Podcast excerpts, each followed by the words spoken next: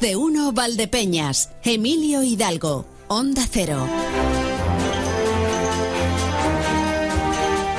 Las 12.24 minutos. Y vamos a ver cómo planteamos el programa de hoy. Ya les digo que vamos a empezar rápido, a ver si en la segunda parte podemos tener un poquito más de calma. Pero hay asuntos que nos llaman la atención y mucho. Ayer tuvimos las protestas del campo, tuvimos carreteras cortadas. Hoy parece que la situación está bastante más tranquila porque se ha desplazado a la capital de la provincia, que es donde han convocado las grandes asociaciones, las grandes organizaciones agrarias, que ayer vieron cómo los agricultores ponían de manifiesto, escenificaban esa ruptura con ellas, porque en el momento que aparecieron por donde estaban las concentraciones, se disolvieron. Los agricultores se levantaron y se fueron. Vamos a ver si ahora podemos hablar con uno de los agricultores que tiene la doble faceta, porque él eh, estuvo como agricultor, pero también es miembro de Asaja en este caso. A ver si podemos hablar con Engracia Segovia. Pero tenemos que hacerlo todo muy rápido, porque luego tenemos que dedicar tiempo también al alcalde de Valdepeñas, a don Jesús Martín, que en estas citas periódicas que va a mantener con esta casa, pues tiene que pasar y someterse a las preguntas de María Ángeles Díaz Madroñero. Y tenemos la farmacia en casa con cuidados de la piel de cara al frío. Y al historicón, Juan Manuel Palomino. Y queremos hablar también con la alcaldesa de Castellar de Santiago, Carmen Ballesteros, porque tienen buenos datos en cuanto a la cosecha de la aceituna, pero este municipio se abastece única y exclusivamente del embalse de la Cabezuela. Así que, como ustedes comprenderán, es uno de los más vulnerables ahora mismo a la situación de secría de los más vulnerables de entre todos los que son vulnerables. Reciban el cordial saludo de quien les habla, Emilio Hidalgo. Recuerden que tenemos nuestro número de WhatsApp para todo lo que nos quieran contar, 649 32 89 54, 649 32 89 54. Y no pierdo hoy pero ni un solo instante para que lleguemos a todo.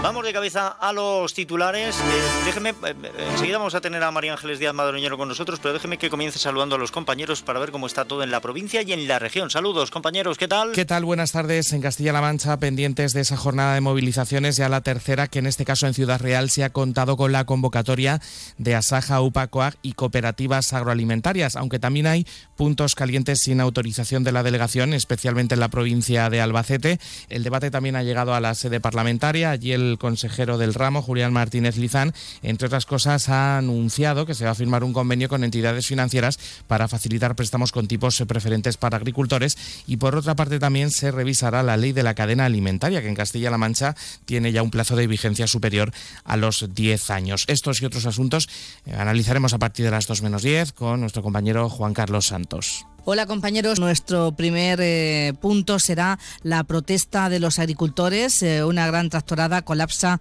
las principales calles de Ciudad Real desde primera hora de la mañana y les eh, contaremos en qué situación se encuentra ahora mismo esa protesta protagonizada por muchísimos agricultores que han venido con sus tractores a protestar hasta Ciudad Real capital, convocados por las principales organizaciones agrarias. En otro orden de cosas, vamos a tener al pregonero del carnaval de Miguel Turra, el director director eh, de esta casa de Onda Cero en la provincia de Ciudad Real, Javier Ruiz, que va a dar mañana ese pregón que será el pistoletazo de salida a este carnaval declarado de interés turístico nacional. Así que a ver si nos puede contar algo del pregón eh, de mañana. Y como cada jueves hablaremos de salud en la farmacia en casa, nos queremos ocupar de cómo cuidar nuestra piel con el frío. Dicho muy coloquialmente, estamos a jueves y no es un jueves cualquiera porque es el jueves lardero. Tradicionalmente, pistoletazo de salida para los carnavales y sus tradiciones en la Mancha Centro y hoy seguimos poniéndonos la máscara, seguimos incentivando el ritmo y el colorido desde Pedro Muñoz. Va a estar con nosotros su alcalde, don Alberto Lara, también en el Carnaval de Campo de Criptana, a destacar el sábado un concierto en la Sala Natura de la Guateque Club Band. Con nosotros eh, compartirá música de todos los tiempos eh, el cantante, líder conocido del grupo Los Galván, Raúl Carrero. Pues gracias a los compañeros, a Javier Escudero, a Consoli Romero y también a Marcos Galván. Estos son los titulares en otros puntos, pero vamos a echarle un vistazo a la información aquí en Valdepeñas. María Ángeles Díaz Madroñero, ¿qué tal? Bienvenida. Buenos días, bien, gracias. Bueno, todo más tranquilo en las carreteras, pero solo en las carreteras. Solo en las carreteras, aún así estamos pendientes, no de las carreteras, pero sí de la ronda de Ciudad Real. Vamos a ver qué pasa con esas eh, protestas de las convocadas por las organizaciones agrarias y cooperativas agroalimentarias. Bueno, aparte de eso, me imagino que eh, la la charla con nuestro alcalde, ahora después, seguramente dejará también algunos pozos para la información. Sí, no, no, no podemos contar porque todavía no tenemos las respuestas, eh, pero sí te puedo adelantar eh, que mi intención es preguntarle, entre otras cosas, por el tema del abastecimiento eh, de agua, tal y como están las cosas. Perfecto. Bueno, pues luego de algo parecido también hablaremos con la alcaldesa de Castellar de Santiago, con Carmen Ballesteros, así que estate muy atenta porque te va a servir para la información. No te dejo que te vayas, quédate un momento porque vamos a seguir nuestra ruta. Hablamos con uno de los agricultores y de seguida volvemos a estar contigo, ¿vale? Gracias, compañera. Hasta ahora. Y recuerden que la información a las 2 menos 20 vuelve con María Ángeles Díaz Madroñero, pero ahora... Vamos a la información del tiempo, primer capítulo de esa información, de ese apartado de servicio público que tenemos en la radio y lo hacemos con la Agencia Estatal de Meteorología, Luz Cepeda. Buenas tardes. Buenas tardes. Durante la tarde, la borrasca Carlota, borrasca de gran impacto, anuncia lluvias en la provincia de Ciudad Real que llegarán por el oeste de la provincia, pero se irán extendiendo al final de la tarde por todas las localidades. Lluvias que llegan acompañadas de fuerte viento de componente sur, temperaturas que de momento apenas cambian, máximas en torno a los 15 grados. Mañana bajarán las temperaturas y mañana de madrugada atención al fuerte viento. Se activa el aviso amarillo por rachas que pueden superar los 70 km por hora en las sierras de Alcudia y Madrona. El viento irá perdiendo intensidad a lo largo de la tarde. Mañana viernes tendremos un día lluvioso con lluvias persistentes que pueden ir acompañadas de tormentas, sobre todo en el oeste de la provincia. Remitirán a últimas horas del día las temperaturas en descenso. Mañana la máxima de 11 grados en Valdepeñas, 13 en Ciudad Real, Alcázar de San Juan y Puerto Llano. Es una información de la Agencia Estatal de Meteorología. Pues gracias a la Agencia Estatal de Meteorología, gracias Luce Peda. Hoy parece que con una jornada mucho más tranquila en las carreteras de la provincia de Ciudad Real, pero para estar seguros vamos hasta la Dirección General de Tráfico Lucía Andújar. Buenas tardes. Muy buenas tardes, pues así es, hasta ahora encontramos tranquilidad en toda la red de carreteras de Ciudad Real. Las entradas y salidas permanecen totalmente despejadas, al igual que la red principal o secundaria o los accesos a los pequeños núcleos urbanos. Aún así, desde la DGT les vamos a insistir mucha precaución en las carreteras y no bajen la guardia. Gracias, Lucía Andújar, gracias, Dirección General de Tráfico. Tengan en cuenta que lo de circular es como lo del sueño, no puedes estar sin dormir y luego intentar recuperarlo. Aquí no se corre más, se va al mismo ritmo, aunque tengamos hoy las carreteras despejadas con más motivo. En la radio sí, en la radio sí corremos más, pero aquí lo más que puede pasar es que tropecemos. Las 12.27 minutos, casi las 12 y 28. Ayer tuvimos protestas, hoy todavía hay movimiento porque las grandes asociaciones agrarias y ganaderas eh, han convocado en esta jornada. Lo que ocurre es que ayer se dio una circunstancia bastante llamativa que pudimos ver también eh, aquí en la A4, confluencia con la A43, zona de Manzanares, donde estaban los cortes. De pronto se eh, aproximaron allí, se acercaron gente de las asociaciones agrarias y en ese momento los agricultores disolvieron la concentración se levantaron y se fueron. Esto manifiesta una ruptura entre las asociaciones que representan a los agricultores y los propios agricultores. Déjenme porque voy a hablar con un agricultor que él como agricultor ha estado en esos paros, pero que también forma parte de, Asaja. Y, creo que em, él lo que pide, más allá de que después haya que analizar esta ruptura profundamente, lo que pide es unidad. En Gracias Segovia, bienvenido, ¿qué tal?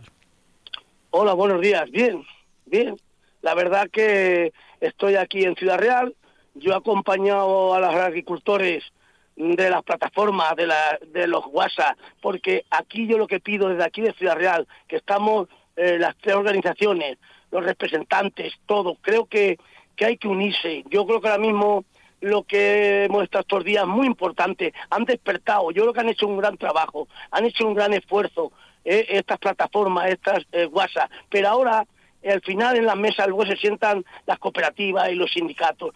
Cuando esto pase, pero ahora tenemos que unirnos y ya que ya que eh, el país está así y tenemos que hacerlo lo mejor posible porque hay muchos enemigos que, que esos los enemigos no podemos tenerlos, tenemos que tener la unidad. Hoy en la bandera se podría decir la bandera del campo, que es la que queremos hoy tener aquí desde Ciudad Real, para toda la provincia y para todo. Y mañana, si tenemos que ir a otro sitio, yo el primero que me apunto. En gracia. tengo que estar, voy a estar. En, gracia, yo em, entiendo perfectamente que em, el sector lo que necesita ahora mismo es unidad.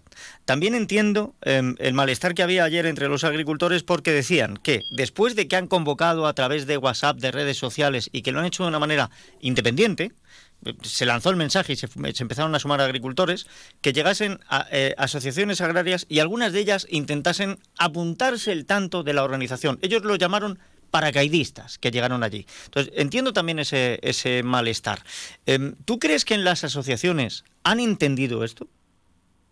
Bueno, eh, yo, creo que, yo creo que sí, yo creo que todo el mundo ha entendido. Lo que pasa que, claro, estamos ahora en el momento clave, el momento de que no puede haber una fisura, porque por ahí podemos perder toda la batalla, todo lo que hemos ganado.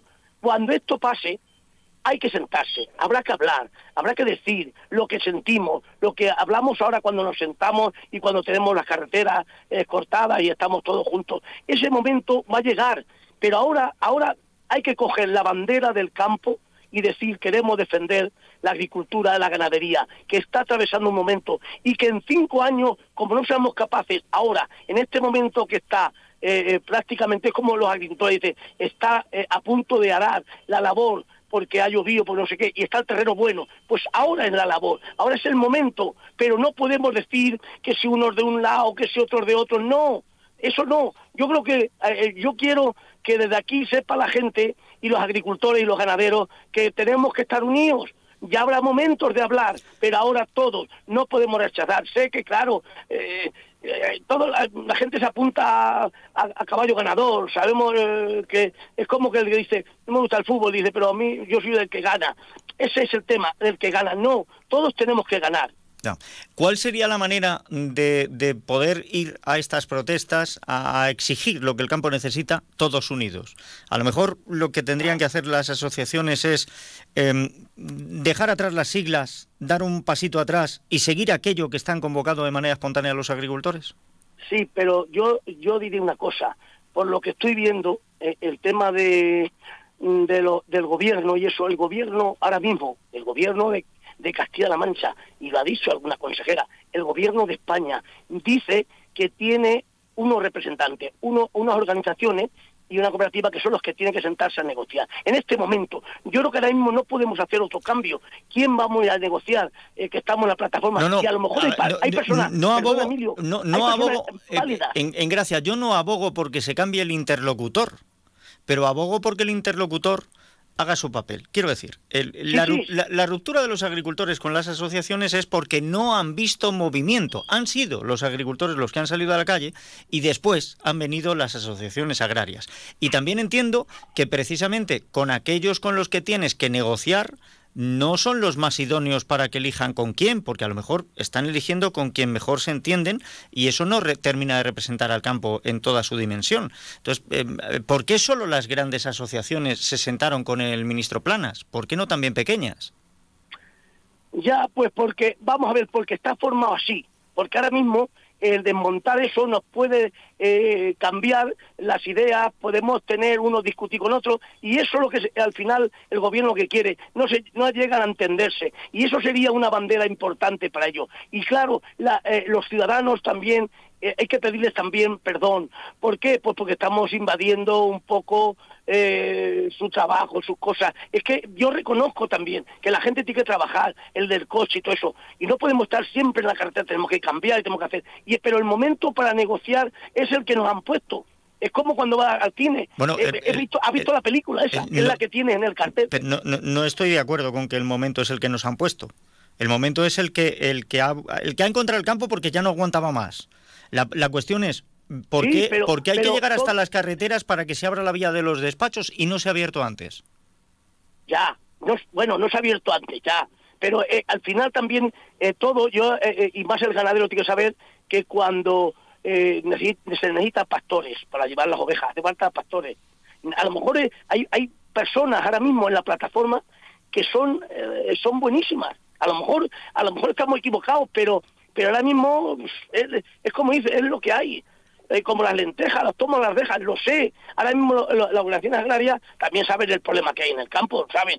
Hay que, eh, porque a lo mejor tienen que explicar cosas que han hecho y cosas que han hecho mal también y, tendrán que pedir perdón también por algunas cosas que han hecho mal, pero también habrán hecho cosas bien. Lo que pasa es que no podemos en esta batalla, cuando tú en una batalla, yo me creo, ¿eh? a lo mejor estoy equivocado, en una batalla que mm, como empieces a dividir, y eso ha triunfado los opositores, los que están en contra.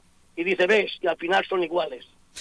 Bueno, Es- pues es el- eso es lo que yo quiero, pero que, que yo no descarto que luego después habrá que sentarse, pero también somos responsables los agricultores. Sí. Pasa como, como el tema de cooperativas y todo que estamos y estamos en la comarca de Valdepeña.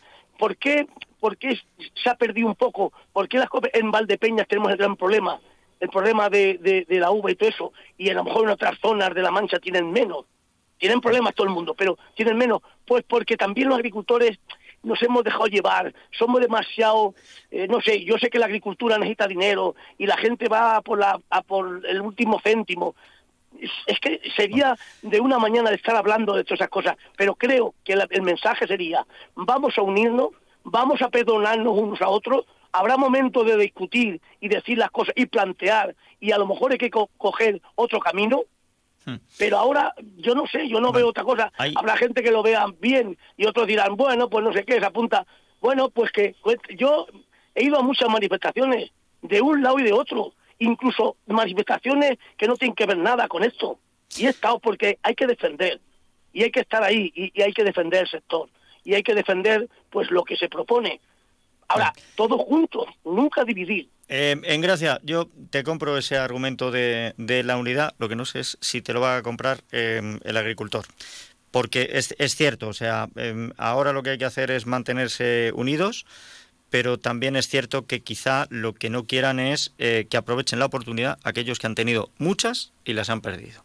Ya, ya lo sé, Eh, yo sé que te- se ha llegado tarde, te- un te- poco. Te tengo que dejar Sí. porque no porque porque voy corriendo, porque ya sabes cómo es esto de la radio, pero seguiremos muy sé. pendientes de lo que ocurra en el campo.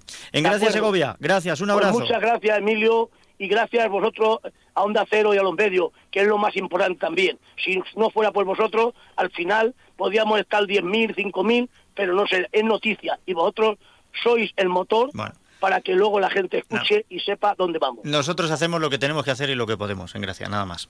Gracias, un abrazo. Un abrazo también, Emilio. No me cabe duda de que gente como Engracia también hace lo que debe y lo que puede. El, el problema quizá no esté ahí, pero sí que en las grandes eh, organizaciones agrarias a lo mejor hay un nombre y dos y tres que tendrían que dar un paso al lado, porque, porque han llegado a esta ruptura, porque ha sido el campo el que se ha manifestado y no se han sentido representados nunca. Y esto crea un problema mm, muy difícil. Es verdad que hace falta unidad, pero también es cierto que ahora mm, no basta con, con decir mm, nos hemos equivocado. Eh, y sobre todo porque se volverán a sentar a la mesa los mismos que antes defraudaron al campo. Y no sé qué es lo que va a ocurrir ahí. Y está muy bien el pedirle perdón al ciudadano, pero eh, a lo mejor es eh, bastante mejor el perturbarle sus transportes ahora que el ponerles en la tesitura de que el día de mañana no haya comida en el plato. Las 12.38 minutos. Eh, vamos rápido a unos consejos porque, porque tenemos pendiente la siguiente cita y tiene que producirse ya en, en muy poco tiempo. Más de uno Valdepeñas. Emilio Hidalgo. Onda Cero. Valdepeñas Carnaval 2024, lunes 12 de febrero a las 12.30 horas en la carpa Baile del Bermud amenizado por el cuarteto Son de Caña. A las 19.30 horas en la Plaza de España concurso de máscaras callejeras. Y a las 20.30 horas en la carpa gran baile de carnaval temática Las Olimpiadas amenizado por el cuarteto Son de Caña y DJ Juan Reina.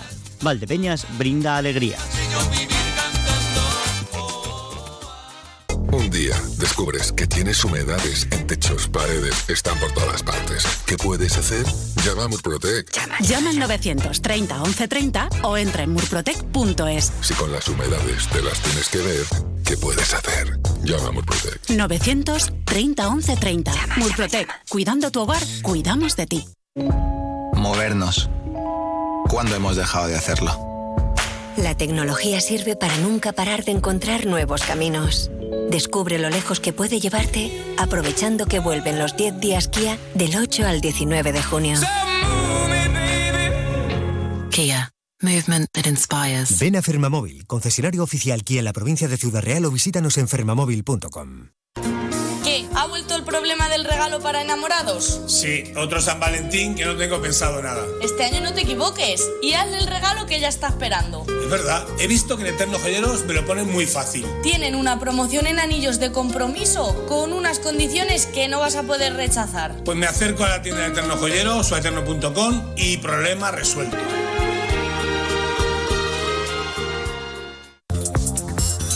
Reserva plaza para tus hijos en el Colegio San Agustín de Valdepeñas, colegio católico concertado gratuito en educación infantil, primaria y secundaria.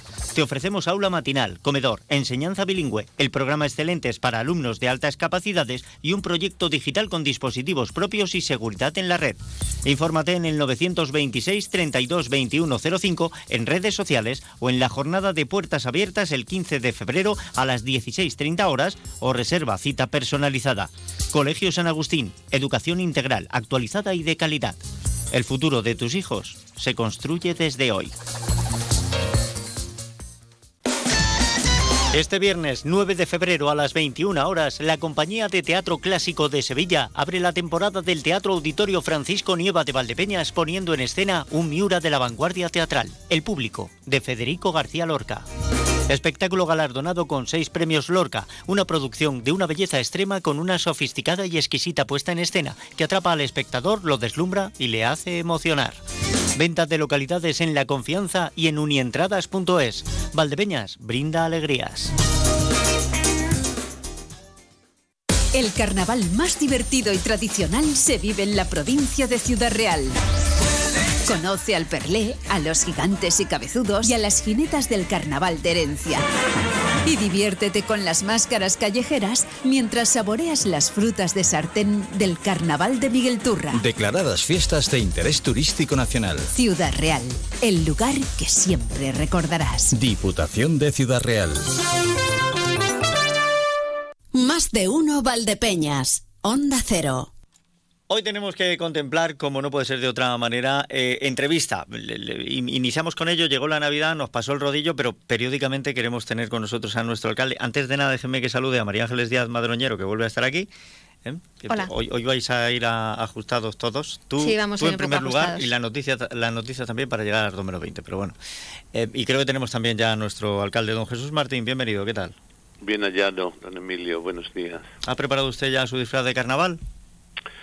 Eh, sí, pero voy a ver si me pierdo, ya no tengo yo el cuerpo. Fíjese que yo en mi juventud, eh, junto con Isidro, eh, el de la Viña, eh, y el Moji, que lo llamábamos cariñosamente, pues hacíamos un trío de- durante muchísimos años. eh, vivíamos el carnaval con disfrazándonos desde, bueno, no nos, no nos quitábamos el disfraz, solamente cambiamos de tacones. Pero ya no tengo yo el cuerpo para ir subido en tacón de aguja. Bueno, a día de hoy en la política hay gente que tampoco se quita el disfraz. Vamos a dejarlo ahí. Le, le- le voy a dejar con, le voy a dejar con María Ángeles. Le voy a dejar con Muy María bien. Ángeles que tiene muchas cosas que preguntarle. Buenos días, alcalde. Hola amiga, ¿cómo estás? Quisiera empezar por hablar de agua. La cabezuela está en situación crítica, es inminente la entrada en funcionamiento del pozo de emergencia que va a llevar agua de boca a los pueblos que se abastecen de ese embalse. Y en Fresneda, que es el otro pantano que proporciona recursos a Valdepeñas, siguen en lento descenso las reservas. Ya solo tiene algo más de 5 hectómetros cúbicos. Su gobierno ha dado pasos en este sentido, como aforar el pozo de Santa María y analizar sus aguas. Y yo quisiera saber cuáles son las siguientes medidas que se van a tomar a corto plazo para intentar garantizar el abastecimiento humano en el término municipal. Bueno, resumiendo, porque es un tema complejo, hemos reaforado el pozo, como bien ha dicho usted, y lo vamos a hacer va a ser eh, aprovechar el depósito que en su día hicimos en la zona de las aguas para meter agua a la red.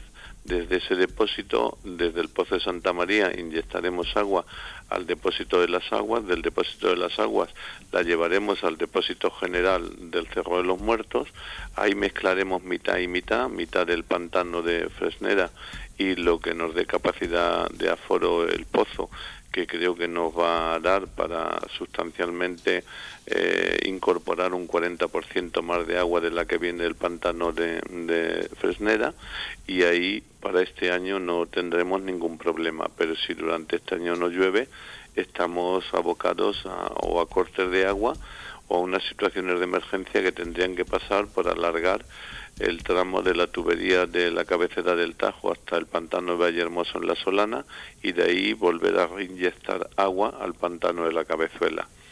El pozo que se ha abierto para los campos de Montiel y Calatrava a nosotros no nos sustancia. eh, realmente y el pozo que hemos reaforado, que fue el de Santa María, el que ha aludido usted, y que fue el primer pozo que trajo el agua potable a Valdepeña, eh, el agua está muy contaminada de nitratos, con lo cual antes de inyectar el agua al depósito que le he comentado de las aguas, tendríamos que hacer una predepuración y decantación de los nitritos para que el agua llegara potabilizada. Es una situación compleja eh, yo no quiero crear una alarma, pero hay que llamar la atención de que esta es la situación. Y es verdad que en Valdepeñas optimizamos mucho el consumo de agua y es verdad que todas las inversiones que hemos hecho en los últimos 20 años van a permitir ahora hacer este bypass, porque de no disponer de los depósitos que creamos nuevos, como el del Cerro de San Blas para abastecer al parque empresarial entre caminos para que las empresas no tengan problemas, o el susodicho depósito que le he dicho de las aguas, más la impulsión que hicimos a la pedanía de consolación, pues hoy no podríamos hacer esas inversiones y tampoco podríamos hacerlas si no hubiéramos duplicado la tubería eh, que nos trae el agua desde el Cerro de los Muertos. La hicimos, como sabe, hace unos años y ahora vamos a aprovechar una tubería mm, la vieja de ida para inyectar el agua desde el Pozo de Santa María al Cerro de los Muertos y otra de salida para reinsertar el agua al circuito urbano. Entiendo, entiendo entonces que hay eh, infraestructuras suficientes como para realizar eso o son necesarias eh, inversiones complementarias. No, es una inversión complementaria muy, muy residual. El pozo es meter una nueva bomba, que ya están en ello, y crear una pequeña predepuración para impulsar el agua al depósito de las aguas. Pero afortunadamente la infraestructura está totalmente dotada para esta situación. Lo que no tenemos es agua. Y tampoco sabemos, es verdad que la capacidad del aforamiento que hemos hecho del Pozo de Santa María nos da, creemos, agua suficiente para incorporar un 40% más eh, de lo que viene el pantano de, Fresneda, pero cuando tiremos de ella, que pensamos hacerlo en junio y julio, pues no sabemos hasta dónde el pozo va a dar de sí. Eh, es una situación no alarmante, porque como bien ha dicho, le queda 5 hectómetros de agua a la Fresneda, pero también es verdad que el sobreconsumo que hacemos en verano, más la vendimia, más la evaporización, pues cuando acabe el año esos 5 eh, se van a quedar en tres o dos y medio y teniendo en cuenta que Valdepeñas consume 2,7 hectómetros al año, pues si no tuviéramos esta situación de inyección de agua desde el Pozo de Santa María, nos quedaríamos en agua en diciembre. Con esto vamos a alargarlo un año más, pero tendría que llover este año o la primavera del año que viene. Si le parece, hablamos de otras inversiones en, infraestructuras, no son eh, eh, o no se van a llevar a cabo, creo, de forma directa por el ayuntamiento, aunque no sé si va a contribuir de alguna manera, eh, aunque sí que me ha sorprendido que el Ministerio de Transportes y Movilidad haya aprobado un proyecto pues para eliminar parte del ruido de la A4 y que vaya a afectar a Consolación y a Valdepeñas. No sé si es una petición del consistorio o, esto viene por otros Es una petición reiterada, primero de los vecinos y después del consistorio y es verdad que dentro del reacoplamiento y reinversión que está haciendo el Ministerio en la Nacional Cuarta, sobre todo en el firme, que entre Valdepeñas, eh, para hablar de lo nuestro, y Puerto Lápice, pues ya se está ejecutando. Dentro de la línea de inversiones de mejora pasó hace unos años todo el desvío de circunvalación eh, de Santa Cruz con las nuevas raquetas que hicieron debido a que se crea un banco de niebla que nos ha ocasionado recientemente un accidente, pero que venía siendo recurrente antes de hacer esas obras y ahora ya le toca a las barras antisonido para proteger ese espacio urbano. Pero llevamos años solicitando esto. A ver si lo vemos pronto. Em, yo quisiera hablar de otros temas que tienen una relación directa con la economía de Valdepeñas. Hace unas semanas, en el marco de la celebración de Fitur, se daba a conocer que la ciudad se incorpora a la oferta de trenes turísticos que forman parte de ese acuerdo entre la Junta y Renfe. ¿Qué consiste ese tren del vino a Valdepeñas? Cuéntenos. Bueno, como dijo en la sesión plenaria, que usted lo siguió, ustedes lo siguieron, lo que no tienen por qué seguirlo todos los ciudadanos de Valdepeñas, que seguro que les llega más información a través de ustedes que al canal YouTube municipal. Eh, esto fue una iniciativa que tomó Renfe. Renfe tiene dentro de su línea de explotación una serie de trenes a diferentes puntos de la comunidad, como el tren de Sigüenza o el tren de la Fresa. Ahí quiso incorporar el tren del vino. Es una oferta multidisciplinar con lugares varios que desarrolla ADIF, como digo, y Renfe dentro de su línea de explotación, se va a poner en marcha antes de la situación dramática del COVID que hemos vivido todos y ahora que hemos retomado la normalidad, eh, pues se incorpora el tren del vino. El primer tren llegará en el primer trimestre de este año. Serán dos trenes porque ellos lo que no quieren es hacer competencia entre sí. El fin de semana que el tren venga a Valdepeñas, pues no irá a Sigüenza. Y el fin de semana que vaya a Sigüenza no vendrá al de la Fresa o al de Valdepeñas es una iniciativa, mm, como digo, de explotación que a nosotros nos viene muy bien y estamos pendientes de una reunión para que pongamos a disposición de la oferta de Renfe eh, fines de semana, sábado y domingo o sábado y domingo. Es decir, un planning de visita de un día o de dos. Ahí vamos a poner a disposición de Renfe eh, los recursos turísticos y logísticos que tenemos y ellos escogerán cómo ofertar a sus clientes. Eso me lleva a otra de las preguntas eh, que tengo para usted y es que hablando de recursos turísticos, eh, yo quería saber en qué situación se encuentra ahora mismo el Museo del Vino de Valdepeñas. Si la Diputación pues ha, planteado ya o ha hablado ya con el Ayuntamiento para ver qué va a pasar con ello. Bueno, está donde estábamos. No va a pasar de momento nada. El museo sigue funcionando como ha venido funcionando hasta ahora. En la última corporación municipal de la Diputación se pactó por parte del ayuntamiento que el edificio pasará a propiedad municipal porque si no el ayuntamiento no puede hacer inversiones en ese museo que no tiene su titularidad.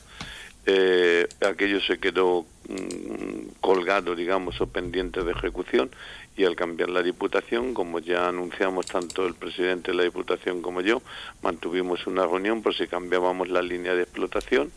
Él se quedó en que iba a estudiar el tema y que eh, yo lo que le dije que era de lógica es que el edificio de la Diputación y si se le pasaba al patrimonio municipal se le tendría que pasar en óptimas condiciones. Es un edificio obsoleto en cuanto a eficiencia energética, los gastos de luz son muy grandes, son de mil euros casi al mes y por lo tanto la Diputación tendría que desarrollar esas inversiones eh, junto con alguna otra eh, para pasar la titularidad. Él mm, quedó mm, y después hemos coincidido en eh, reuniones y me ha dicho que está en ello, en que iba a mandar a un técnico de la Diputación para que testara la situación del edificio y qué inversiones habría que hacerlo para dejarlo acorde con la nueva situación tanto energética como museográfica y que cuando echara los números nos contestaría. Hasta ahora no nos ha dicho nada, pero es verdad que han pasado seis meses. Tampoco le podemos pedir al presidente de la Diputación que acaba de llegar y que se tiene que encargar de toda la provincia eh, de algo tan puntual como esto. Mientras tanto, el museo sigue trabajando como ha trabajado siempre. Estamos eh, en los últimos minutos y yo quería preguntarle eh, por un cambio eh, y por lo que puede suponer a nivel político. Hablo de ese cambio en, la forma de organización del, del, Salón de Plenos. En estos momentos la corporación está formada por los 11 concejales del PSOE. PP ha quedado con 5, Vox 3, 2 unidas por Valdepeñas y de repente hay un concejal en el grupo de no adscritos. ¿Cree que esto va a suponer algún cambio en, la forma de gobernar o en las posibilidades de gobernar eh, por parte de los socialistas? Bueno, eso no lo va a decir el tiempo. Mm, yo creo que ahora mismo la situación que se ha creado con este concejal no ha escrito, que no sé si ha salido voluntariamente o ha sido expulsado de las filas del PP por las que se presentó, pero, en fin, si quiere que le diga la verdad, a mí me parece que esto es un paripé. A mí me parece que esa salida a grupos no está pactada entre Cándida, que es la portavoz del PP, y Cándido, que es el concejal que ahora se marcha, ¿no? Él ha vivido una situación poco regular o ejemplarizante para un cargo público, que dicho de paso nos puede pasar a cualquiera, no vayamos aquí a ser todos eh, hijos de la pata del Cid, del caballo del Cid, pero bueno, una vez que uno vive esa situación por una torpeza, por una negligencia, si está en la cargo público, yo creo que lo suyo es abandonar ese cargo porque no es ejemplarizante ni para los que te han votado. Cándido ha adoptado y es respetable, aunque yo no lo comparta, el seguir sentándose en el salón de plenos, lo cual yo creo que le da poco, poco lustre, como ya dije en su momento, pero visto cómo se han desarrollado los acontecimientos, a mí me parece que esto es un paripeo, o es algo pactado de que en vez de que dimitiera, pues el PP ha lavado la cara diciéndole que no puede estar en su grupo, no le ha dicho marchote, le ha dicho no puedes estar en este grupo y él ha optado, pues si no puede estar en el grupo, me voy a no adscritos. Ahora veremos cómo se comporta el PP con respecto a Cándido y Cándido con respecto al voto que mantenga el PP en la corporación. No lo va a decir el tiempo. De todas maneras, es una situación, es una situación un poco fea. Para finalizar, al menos por mi parte, no sé si Emilio tiene algo en, reserva, eh, yo quería hablar, eh, estos días está eh, muy es muy compleja la, situación de agricultores y ganaderos, el campo se ha echado a la calle, eso incluye pues a los agricultores y ganaderos de Valdepeñas, sobre todo hay muchísimos agricultores pues que han querido sumarse a esas protestas y aquí ese sector, el sector del campo, está marcado por la viña. ¿Qué pasa con la interprofesional de la denominación de origen Valdepeñas? Bueno, sobre el tema de la agricultura, a Noel le va usted a hablar del diluvio. Yo soy hijo de un agricultor que tuvo que abandonar la agricultura en los últimos años de su vida, que tuvo que cogerse el arranque para quemar las naves y que el déficit de poder adquisitivo del agricultor eh, con nuestra entrada en la Comunidad Económica Europea y las políticas europeas, pues desde luego no le dejan respirar muy, muy soberanamente. Por lo tanto, si yo hoy viviera de la agricultura, haría lo que ellos están haciendo. Y es por lo menos reivindicarse de que nos enteremos todos que sin ellos no comemos ni bebemos. Así es que mm, decir esto de eh, tienen mi apoyo y solidaridad no dejan de ser nada más que palabras, pero en este caso quisiera que fueran palabras y que contaran conmigo como lo han hecho mientras tuve el honor de presidir la denominación de origen, la interprofesión en este caso. Eh, ciñéndome a su pregunta, bueno, como sabe, una, hubo una reunión en el Ayuntamiento de Valdepeñas con el consejero de Agricultura, a petición de los agricultores de Valdepeñas. Allí pasaron pasarse unos borradores de estatutos que serían estudiados por la consejería para remitírselo al sector elaborador y exportador y ahí me quedé. Eh, sé que están trabajando en ello y negociando con ambas partes, pero la interprofesión depende de que los dos, eso que se dice que para bailar el chotis hacen falta dos, pues de que los dos quieran bailar el chotis es una cuestión que afecta única y exclusivamente a los intereses propios de ellos y cuando ellos se pongan de acuerdo, pues entiendo que se pondrá en marcha la nueva interprofesión. Mientras tanto, la denominación de origen no corre ningún riesgo, sigue existiendo en el catálogo de denominaciones de origen protegida de la Comunidad Económica Europea y está siendo gestionada por la Administración a través de la Consejería.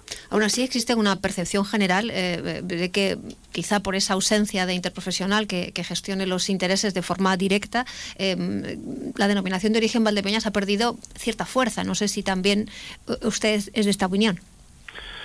Bueno, mm, las cosas hay que situarlas en el plano en el que se generan. Obviamente no tener una interprofesión que aproveche fondos europeos para la promoción de sus vinos, ayudar no ayuda si no se tiene pero también le diré que la caída del consumo en la denominación de origen de Valdepeñas es exactamente igual o similar a las de otras denominaciones, algunas de referencia, como La Rioja. El consumo del vino está cayendo estrepitosamente en España y en el conjunto de Europa, aunque en España más y por lo tanto la realidad que hoy vive el, el, Consejo, perdón, sí, bueno, la denominación de origen de Valdepeñas es la que está sufriendo el sector. Es verdad que aquí, como tenemos la herida abierta, podemos fijar en que, oye, y si esto no estuviera, a lo mejor iríamos mejor. Bueno, no sé si iríamos mejor. Esta es una denominación relativamente pequeña con respecto a otras, como Rioja.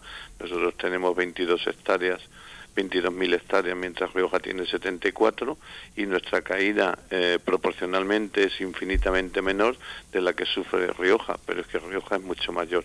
Por lo tanto, yo creo que ahora mismo la situación es la mala situación contextualizada que está sufriendo el vino en Europa.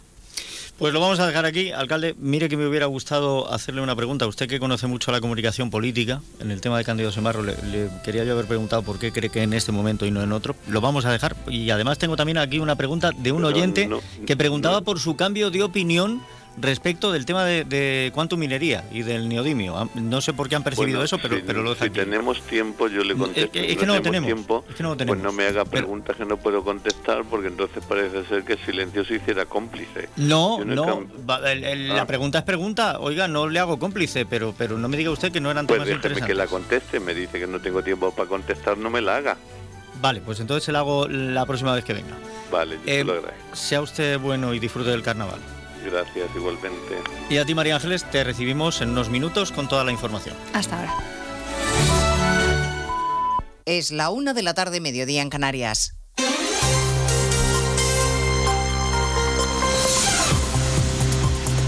Noticias en Onda Cero. Buenas tardes, les avanzamos a esta hora algunos de los asuntos de los que hablaremos con detalle a partir de las 12 en Noticias Mediodía, por ejemplo, las protestas agrarias de las que enseguida nos ocupamos, pero vamos a empezar con una última hora. En el Parlamento Europeo se acaba de aprobar una resolución a favor de investigar las conexiones rusas del independentismo catalán, un texto en el que además se denuncian los ataques a los jueces. Corresponsal en Bruselas, Jacobo de Regoyos. Por una abrumadora mayoría, 433 votos a favor y solo 56 en contra y 18 abstenciones, el Parlamento Europeo ha tomado nota de los contactos de los independentistas catalanes con el Kremlin, lo que entiende como parte de la estrategia rusa de desestabilizar la Unión Europea. Se muestra la preocupación por estos hechos y se pide que se investiguen, lamentando al mismo tiempo los ataques a los jueces que investigan estos asuntos. Pues en relación a lo que tiene que ver con la amnistía, a partir de las dos les contaremos cómo está discurriendo la visita a España de los representantes de la llamada Comisión de Venecia, que es un órgano asesor del Consejo de Europa que se ha interesado también por la amnistía. La delegación se ha entrevistado ya con el ministro Bolaños y a esta hora mantiene encuentros con representantes de la Comisión Parlamentaria de Justicia, Congreso de los Diputados, Cosas Ramón Arias. Y prosigue a esta hora la reunión con la Comisión de Justicia del Congreso antes de desplazarse al Senado, donde mantendrá un encuentro con su presidente Pedro Rollán y con los miembros de la mesa de la Cámara Alta, que fueron precisamente los que solicitaron a la Comisión de Venecia que elaborara un informe sobre la amnistía, informe que podría estar acabado a mediados del próximo mes de marzo. Dentro de la agenda de esta comisión de expertos jurídicos que pertenece al Consejo de Europa también están previstos encuentros con el Consejo del Poder Judicial, con asociaciones de jueces y de fiscales, así como con expertos juristas. El Gobierno, como decías, ya ha expresado después de la reunión que ha mantenido el ministro de Justicia con esta Comisión de Venecia que todo se está haciendo dentro de la normalidad. Bueno, las protestas de los agricultores de las que les hablaba al comienzo de este boletín informativo viven hoy una nueva jornada, tractoradas en la calle en respuesta a la convocatoria oficial, esta vez sí, de las principales asociaciones agrarias. El campo sigue en pie de guerra con cortes de carreteras y bloqueos. A esta hora movilizaciones en marcha en Valencia, Andalucía, Castilla y León, La Rioja y en Oviedo, donde los tractores acaban de entrar en la ciudad Asturias. Arturo Tellez. Ya se hacen notar los tractores por el centro de Oviedo, están viniendo en dos columnas, una desde la zona oeste y otra desde la zona norte de la capital. Van a confluir en la calle Uría, donde hay un dispositivo de policía municipal y nacional para recibir esta protesta organizada por diferentes asociaciones vinculadas a Asturias, URA y USAGA, que además de protestar por las razones ya conocidas sobre políticas europeas y nacionales, también van a exigir al gobierno de Pedro Sánchez que extraiga de la protección reforzada el lobo. A partir de las 2 de la tarde recorreremos los puntos más conflictivos y escucharemos el diagnóstico de la vicepresidenta del Gobierno, María Jesús Montero, que no tiene duda de que las protestas están dirigidas desde la extrema derecha. Algo más prudente, el ministro de Transportes, Óscar Puente, esta mañana en Antena 3. No, no, no quiero tampoco eh, situar la paternidad de, de, las movilizaciones en ningún sector político porque creo que tienen también un cierto grado de, de espontaneidad y, y, de malestar legítimo que hay que respetar y lo que hay que tratar es de escuchar y, y, y resolver. ¿no? El ministro que se compromete a no permitir que se bloquee el país. Hoy, en más de uno, el presidente del Comité Nacional del Transporte por Carretera, Carmelo González, le decía al SINA que lo único que ellos quieren es trabajar. Hay estimaciones de que unos 80.000 eh, camiones en toda España estaban colapsados en distintos puntos sin poder llegar a, llevar sus mercancías al punto de destino. No tenemos nada en contra de las reivindicaciones, todo lo contrario. Nos eh, podemos dar nuestro apoyo, pero también pedimos que se nos deje circular para realizar nuestro trabajo. Por supuesto, estaremos a las 2 de la tarde en Castro Urdiales para darles los detalles de la dramática noticia que ha conmocionado a los vecinos de esta localidad cántabra, el asesinato de una mujer del que son sospechosos sus dos hijos adoptados de 13 y 15 años. La alcaldesa de la localidad, visiblemente afectada por lo sucedido, ha pedido insistentemente respeto. Ha explicado que no son niños conflictivos. No eh, eran niños en absoluto conflictivos, eran eh, niños eh, exactamente pues con su personalidad acorde a la, a la edad que, que tienen, eh, eh, académicamente excelentes, con lo cual ningún tipo de conocimiento sobre ningún tipo de conflicto. En Brasil, un juez de la Corte Suprema acaba de pedirle al expresidente Bolsonaro que entregue su pasaporte. Hay en marcha una operación policial contra militares y aliados políticos del líder de ultraderecha que intentaron un golpe de Estado tras las elecciones de 2022 para tratar de derrocar a Lula da Silva. Y además, Putin y Xi Jinping prosiguen estrechando lazos. Esta mañana, conversación telefónica han confirmado el buen estado en el que se encuentra la relación entre ambos países. Jorge Infer. Conversaciones que llegan a las puertas de las elecciones presidenciales de Rusia que se celebran el próximo mes de marzo y para las que, por cierto, la Comisión Electoral Central acaba de rechazar la candidatura del único opositor a las políticas de Putin. Lo explica Dmitry Peskov, portavoz del Kremlin. Muchas firmas fueron reconocidas como nulas y este importante criterio no se ha cumplido. No hay nada que comentar. La Comisión Electoral Central sigue escrupulosamente las reglas establecidas.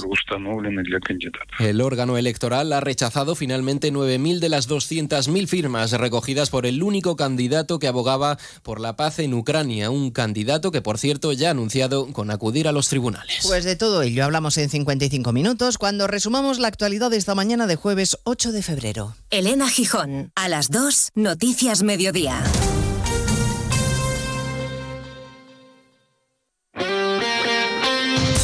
Este sábado hay liga en Radio Estadio, con un partido estrella que puede marcar el camino hacia el final de la liga. Los madridistas pueden abrir la primera ventaja importante al frente de la tabla. Los gironís superar otra prueba de nivel que les ratifique como candidatos al título. Además, la Real Sociedad recibe a Osasuna, la Unión Deportiva Las Palmas al Valencia y el desenlace del partido a la vez Villarreal con las paradas habituales en los estadios de Segunda División y la Liga ACB de baloncesto. Este sábado desde las 3 y media de la tarde, todo el deporte te espera en Radio Estadio, con Edu García. Te mereces esta radio. Onda Cero, tu radio.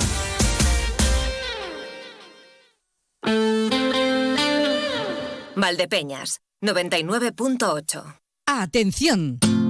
Gran liquidación de prendas de piel en Peletería Lozano. Bisones, astracanes, res, todo al 50, 60 y 70% de descuento. Solo en Peletería Lozano, calle Ciruela 3, Ciudad Real. Vive el carnaval de Membrilla y disfruta de todos sus actos. El 10 de febrero, sábado de carnaval, Membrilla tiene actividades para todas las edades. De 10 y media a 1, los más pequeños pueden disfrutar del taller de composiciones florales y carnavaleras en el centro juvenil. Ya por la tarde, a partir de las 6, nueva edición del concurso de coplas y chirigotas en el pabellón del Espino. Y por la noche, de nuevo a las 11, baile de carnaval a cargo de la orquesta Estrella Central y el DJ Guille Romero. Atención. Gran liquidación de prendas de piel en Peletería Lozano. Conejo, Rex o Mutón, una prenda por 80 euros. Dos prendas por 100 euros. Solo en Peletería Lozano, calle Ciruela 3, Ciudad Real.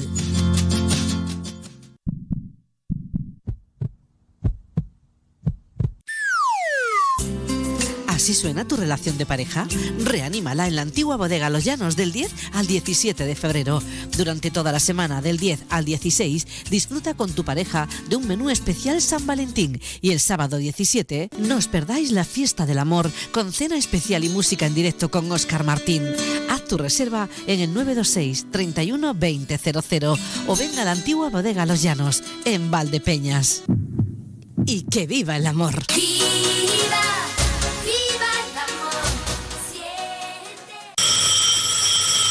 ¿Combustibles La Solana? Dígame. Quería hacer un pedido de gasoil para la calefacción. Ah, sí, como siempre, señora Gómez. Enseguida mandamos el camión.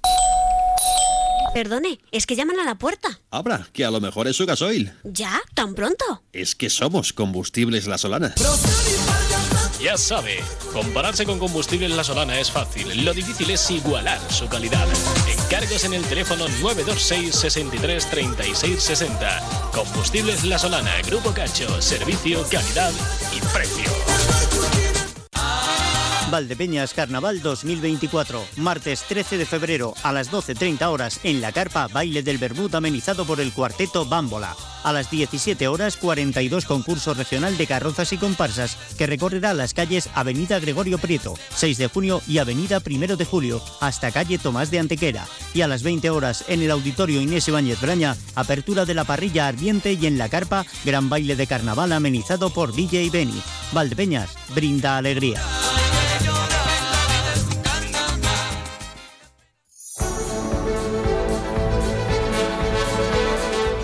De uno Valdepeñas. Onda Cero. Vamos rápidamente con la segunda parte del programa, que además se acumula plancha aquí en el WhatsApp 649 32 89 54. Nos dice José Luis, es difícil creer en estas organizaciones agrarias cuando año tras año hemos caído en esta dejación de estas organizaciones, viendo cómo nos arruinábamos y no hacían nada. Esta desafección es muy difícil de cambiar. Nuestra situación de ruina, nuestros defensores no han estado a la altura. Y cuando se habla de ruina, las familias lo pasan muy requete mal. Pues eso es lo que nos dice. Tenemos también el saludo habitual de Juan. Buenos días, saludos. Buenos días, Juan. Y nos manda Nieves eh, su saludo y además un, un vídeo. Esto debe ser de alguna película o de alguna serie, o de, pero es curioso, miren. La Gala Galana, la cantinera que cambió el destino de España. 1808. Los españoles se han alzado contra la invasión francesa de Napoleón. El emperador manda un ejército para someter por la fuerza a Andalucía. Tienen que cruzar Valdepeñas, en el corazón de la Mancha, abandonados por su rey. Los vecinos de Valdepeñas defienden su hogar con azadas y hoces. Las mujeres son lideradas por Juana la Galana, dueña de la cantina local. Mientras ellas lanzan desde las ventanas agua y aceite hirviendo a los franceses, Juana defiende las calles con una porra, con la que hace estragos entre los soldados. La gesta de Valdepeñas inspira el lanzamiento de toda la Mancha, y los franceses tienen que retirarse a Toledo. Una huida que sería decisiva días después en la batalla de Bailén, donde España derrotó a Francia y Napoleón sufrió la primera derrota en campo abierto. Bueno, a ver, eh, la, parte final comete, comete errores. No, se retiraron a Toledo, se retiraron a Manzanares, donde tenían el puesto. Luego volvieron, diezmaron a la población, llegaron tarde a Bailén y ahí sí, primera derrota a campo abierto. Ya habían sufrido algunas derrotas los franceses por el sistema de guerrillas en, en. Pero bueno, desde ahí, desde la derrota en Bailén, comienza el quitarles el terreno y recuperar España. Pues ahí está. Nos pueden seguir contando lo que quieran al 649 32 89 54. A ver si encuentro yo a qué pertenece esto. Por el doblaje da la sensación de que es eh, español latino. Una y 12 minutos. Vamos a cuidar de nuestra piel. Llega la farmacia en casa. La farmacia en casa. Cuidamos de su salud, cuidamos de usted, porque su salud es lo primero. Es un espacio patrocinado por CINFA, el laboratorio más presente en los hogares españoles, en colaboración con el Colegio Oficial de Farmacéuticos de Ciudad Real.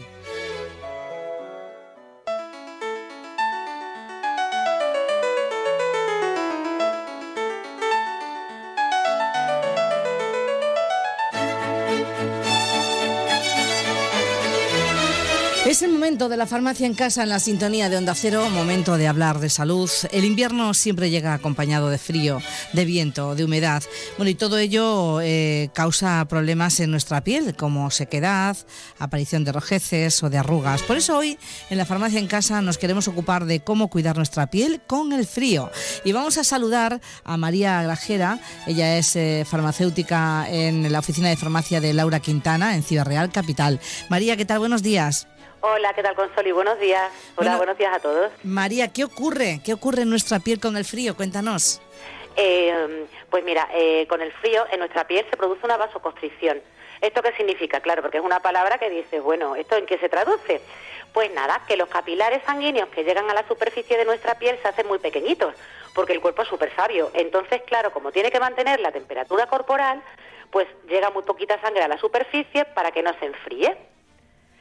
Y luego también aparte, pues se deteriora la barrera de nuestra piel. A ver, no le ocurre a todo el mundo, pero sí se deteriora la barrera de nuestra piel, con lo cual eh, nuestra piel se, se deshidrata y ese manto lipídico que tenemos en la superficie de nuestra piel, pues se deteriora y es muy necesario para su buen funcionamiento. Bueno, y todo esto que has contado, ¿cómo, cómo afectaría? Bueno, pues a ver, Con lo de la vasoconstricción, claro, llegan menos nutrientes, entonces disminuye la síntesis de colágeno y elastina. ¿Sabes? El colágeno y la, y la elastina son eh, muy esenciales, sobre todo para conservar la firmeza de nuestra piel. Y luego, al alterarse nuestra barrera cutánea, pues lo que tú dices, pues empezaremos a notar seque- eh, sequedad, tirantes, picos, y entonces nos saldrán pues estas escamitas, ¿sabes? Tan características de cuando se seca nuestra piel. Bueno, ¿y esto nos pasa a todos, independientemente de la piel que tengamos, María? Bueno, a ver, esto, esto a todos no, pero sí puede ocurrir. Entonces, pues claro, hay que tener pues unas medidas preventivas, ¿sabes? Lo que pasa que sí es bien cierto que hay cierta población pues que es bastante más sensible para que todo esto ocurra, ¿vale? Sobre todo pues esos que tienen la barrera de la, la barrera cutánea pues eh, como un poquito deteriorada. Por ejemplo, pues que te digo, pues los bebés, los ancianos, eh, yo qué sé, las pieles atópicas, sensibles, pues, la gente con la con rosácea, ¿sabes? Entonces, pues claro, es lo que suele ocurrir. Y luego también, pues claro, que te digo, pues no le puede ocurrir a todo el mundo, pero hay que prevenirlo. Claro, también están las calefacciones. También, que te reseca muchísimo. Claro, y encima, pues yo que sé que vas, que si ahora tengo frío, que si ahora me meto en, su- en un sitio con la, con la calefacción súper alta. Claro, ¿qué ocurre? Pues lo que decimos de lo de la vasodilatación. A ver, pues nosotros eh, se contraen los capilares para no perder el frío, o sea, el calor corporal. Luego se dilatan porque estamos teniendo calor. Y así se dilata, se contrae y al final pues se rompen estas venitas superficiales y dan lugar a la cuperosis. Claro, que luego eso ya no se quita. ¿Y qué rutina, por ejemplo, recomendarías para evitar todo esto que nos cuentas? Bueno, pues a ver, la rutina suele ser muy similar a la de verano, ¿vale? Si bien es cierto, pues claro que en invierno, pues para mayor confort, pues nos gustan pues como las cremas un poquito más enriquecidas, ¿sabes? Como que el cuerpo nos, nos pide como las cremas, las texturas más ricas. Y luego, pues claro, ya hablando de activos, pues aparte de la vitamina C o a lo mejor llevar un protocolo antimanchas, claro, porque a lo mejor es la época ideal como para poder atenuar las manchas antes del verano. Claro. Claro, entonces, eh, por ejemplo, pues eh, eh, utilizar pues cremas que regeneren la barrera de nuestra piel, claro. Eh, o sea, ricas en lípidos, en ceramidas. Luego también, como se va a deshidratar, pues tendremos también que aplicar ácido hialurónico para poder hidratarla. Claro, es buen momento para empezar también con los transformadores epidérmicos, con el famoso re- los retinoides, con los hidroxiácidos y luego súper importante los factores de crecimiento. ¿Y qué es lo que hacen los factores de crecimiento? Pues lo que hacen es ayudarnos a sintetizar ese colágeno y esa elastina que hemos dicho que nos falta pues con la- el déficit del aporte de nutrientes. ¿Sabes? Y luego también recomendaría, ya que vamos a tener menos colágeno, pues a lo mejor el aporte de colágeno y magnesio por vía oral. Bueno, cuántas cosas, ¿eh? Hay que tener en Que cuenta, sí, ojo, María. estoy soltando un rollo, pero que ¿sabes lo que pasa? Claro que yo cuando digo, "Ah, pues me toca hablar de esto, claro, todo el mundo sabe qué es lo que ocurre en la piel en invierno, ¿no? Claro. Claro, entonces llegas y dices, bueno, ya te pones a ahondar un poquito y tal, y dices, ostras, pero es muy interesante. Claro, porque lo típico puede ser reseca, te tienes que hidratar la piel, tal. Claro, pero nuestro cuerpo es súper sabio. Entonces que pasan muchísimas, muchísimas cosas que pasan desapercibidas algunas veces. ¿Y algún consejo más para terminar, aparte de los que hemos dado? Bueno, pues a ver, que aunque el cuerpo no nos pida beber agua, claro, tenemos que hidratar- hidratarnos, es súper importante, pues como en verano. Beber agua poquito a, pro- a poquito, nos lo tenemos que proponer y, y, pues eso, beber agua. Y luego también, eh, pues yo qué sé, ¿qué te digo? Tú cuando sales a la calle, ¿qué te pones? Pues no sé, un abrigo, ¿no? Claro, es que sabes lo que ocurre, que es que hay, hay zonas del cuerpo las más expuestas que son las que están más desprotegidas. Claro, entonces tenemos pues las mucosas, tenemos la nariz, tenemos los labios, tenemos las manos. Claro, al estar más expuestas, pues son los que, va- vamos, digamos que la parte del cuerpo que más sufre.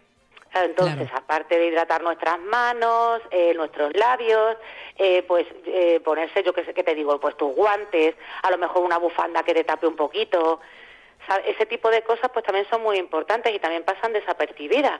Y luego también pues la limpieza del cuerpo. La gente tiene frío y dice, pues me voy a pegar una ducha. Y se pega la ducha con agua hirviendo. Y eso es malísimo. O sea, la limpieza tanto facial como corporal tiene que ser con agua tibia. Y además, eh, siempre he escuchado, María, que hay que usar protector solar aunque llueva, ¿no? Oh, me alegra que me hagas esa pregunta. Eso es que sí, claro, en invierno también. O sea, además que es que ya es el último paso. O sea, lo del protector solar es, vamos, indispensable. Tanto haga frío, llueva, sol, da igual. O sea, siempre eh, protección solar porque ya sabemos que el sol es el principal causante del envejecimiento de nuestra piel.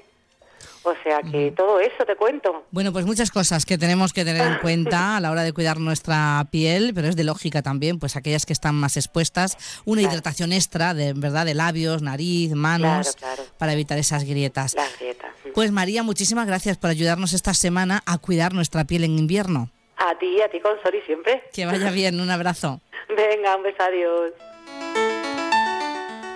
Hasta aquí la farmacia en casa, un espacio patrocinado por CINFA en colaboración con el Colegio Farmacéutico de Ciudad Real. Resuelve tus dudas de salud de la mano de los expertos de CINFA en cinfasalud.com. El carnaval de Membrilla y disfruta de todos sus actos. El 8 de febrero arrancan las fiestas con el jueves de comadre y su baile de carnaval amenizado por la orquesta Gran Danubios a partir de las 11. Y a continuación sigue la noche con DJ Doctor y el concurso de máscara tradicional. Habrá tres distinciones de 50 euros a las mejores máscaras. Valdepeñas Carnaval 2024. Domingo 11 de febrero a las 12 horas en la Plaza de España, concurso de máscaras infantiles. A las 12.30 horas en la carpa, baile del Bermud amenizado por la orquesta de Rollers Band. Y a las 20.30 horas en la carpa, gran baile de carnaval con la temática libre amenizado por la orquesta de Rollers Band y DJ Benny. Valdepeñas brinda alegrías.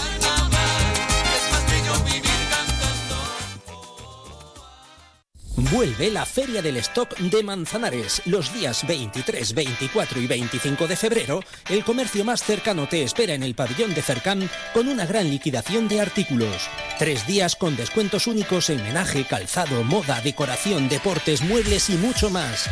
Con zona de ocio para peques mientras haces tus compras. Decimosexta Feria del Stock, de 11 a 14 y de 17 a 21 horas. Manzanares. Si eres de los que alargas el brazo para ver bien el móvil, deja de procrastinar y ven a Multiópticas. No pospongas más ponerte gafas progresivas. Gafas Mo progresivas de alta tecnología con fácil adaptación a cualquier distancia. Solo en Multiópticas.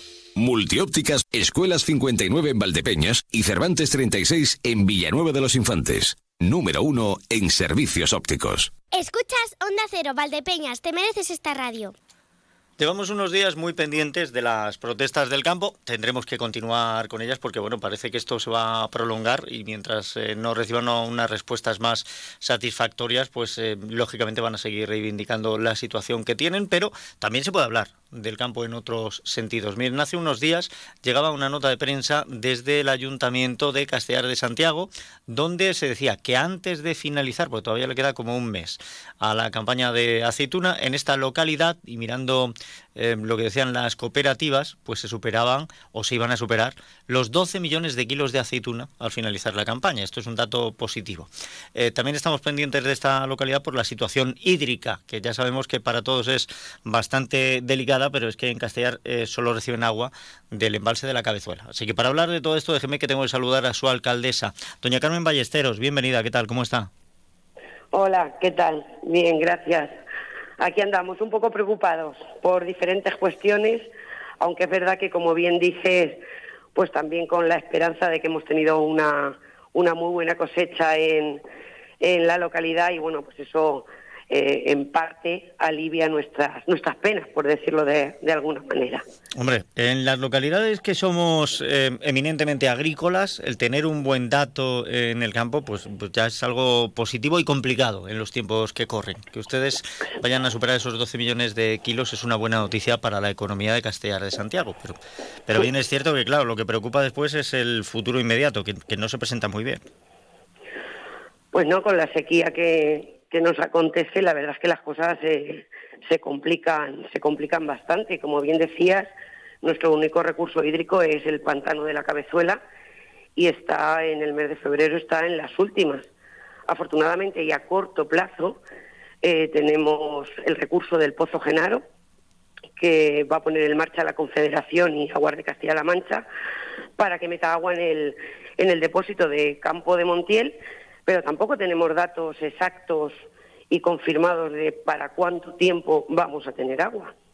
Entonces, la otra opción que se baraja es con los fondos que ha, otorgado el, el Gobierno de España a la Confederación, pues poder el localizar sondeos de aguas subterráneas en la localidad, eh, en sitios estratégicos que no sean muy costosos y que estén cerca de las tuberías de abastecimiento. Es algo un poco complicado, aunque no imposible.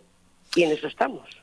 Em, todo esto, lo cierto es que em, lo que pone de manifiesto es que en España, en cuanto a la estructura hídrica, siempre vamos tarde. O sea, hasta que no llegamos a un punto como estos, en los que va a haber municipios que se vean con problemas de abastecimiento de, agua para, eh, para que la gente beba, una cosa tan básica y tan sencilla, no nos planteamos el hecho de que hay otros ríos que em, constantemente, a todas horas, todos los días, están vertiendo al mar millones y millones de litros. ¿no? Y esto nos lo tendríamos que hacer mirar. Y lógicamente hay que buscar soluciones. Pues el Pozo Genaro la posibilidad de otros sondeos.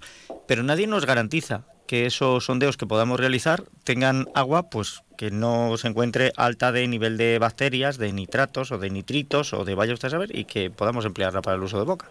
Efectivamente, ese es el segundo paso y el y, otro problema añadido al problema que ya tenemos acuciante de sequía, efectivamente. Ahora mismo nos están diciendo que hasta final de año aproximadamente, dependiendo cómo termine de ir el invierno, cómo venga la primavera, de si el verano es muy caluroso o no, a lo mejor tendríamos suministro de, agua. Me, parece una visión bastante em, optimista, pero bueno, eh, vamos a aceptar... Yo no cuento con esos datos, no se los puedo confirmar y yo también lo veo demasiado optimista. pero le digo que no, no tengo esos datos confirmados. No, bueno, yo, me estoy me estoy rigiendo un poco también por lo que nos decía el otro día em, el alcalde de, de, Valdepeñas, bueno, el otro día y hace un rato. Nos decía el alcalde de Valdepeñas es usted también de Fresneda, entonces puede tener una situación diferente a nosotros. Sí, sí, totalmente, totalmente. O sea, yo entiendo que los pueblos que surten de la cabezuela son los que se encuentran en una posición más delicada y sobre todo Castellar de Santiago porque otros sí tienen otros recursos ya estudiados.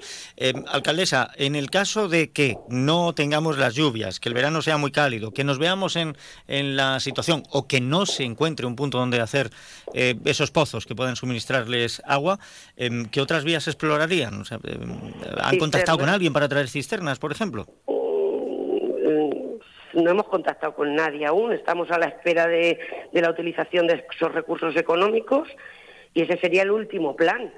Entonces, bueno, ese es el último recurso que tendríamos que hacer y que es el más rápido, desde luego, el más complicado y el más costoso. Mm, no, de momento no hemos contactado con nadie, obviamente. vamos a ver si si todo esto se arreglase antes, que, sería lo deseable, lo que pasa es que la meteorología nos está demostrando que no. Eh, esta mañana veía yo precisamente un, informe que llegaba y que dice que hemos pasado el mes de enero más cálido desde que se tienen registros y encima seguramente de los más secos. Oiga, yo, yo empiezo ya a pensar incluso en aquello de que saquemos en romería a santos y vírgenes a ver si conseguimos que llueva. Aquí ya se ha hecho en varias ocasiones. Hemos sacado a nuestro Cristo. Bueno. Esperemos que por lo menos eh, el precio de, la aceituna, del aceite, pues se marque muy arriba, que eso también favorezca un poquito la economía del municipio y haya posibilidad de reaccionar ante todo lo que pueda ocurrir. Y alcaldesa, estaremos muy pendientes de ver lo que ocurre con el suministro de, agua de Castellar de Santiago y del resto de los pueblos de la zona, porque evidentemente sabemos que lo pueden pasar muy mal. Pues muchísimas gracias. Gracias a usted por haberme atendido y que tengan una buena mañana. Igualmente, un saludo. Valdepeñas Carnaval 2024, sábado 10 de febrero a las 13.30 horas en la Plaza de España, tardeo de carnaval con la actuación de Monomanía Rock.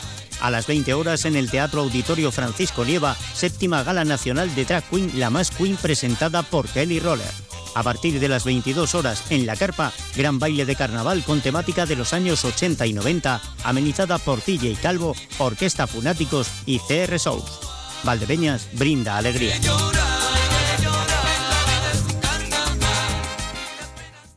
El carnaval más divertido y tradicional se vive en la provincia de Ciudad Real. Conoce al Perlé, a los gigantes y cabezudos y a las jinetas del carnaval de herencia. Y diviértete con las máscaras callejeras mientras saboreas las frutas de sartén del Carnaval de Miguel Turra. Declaradas fiestas de interés turístico nacional. Ciudad Real, el lugar que siempre recordarás. Diputación de Ciudad Real.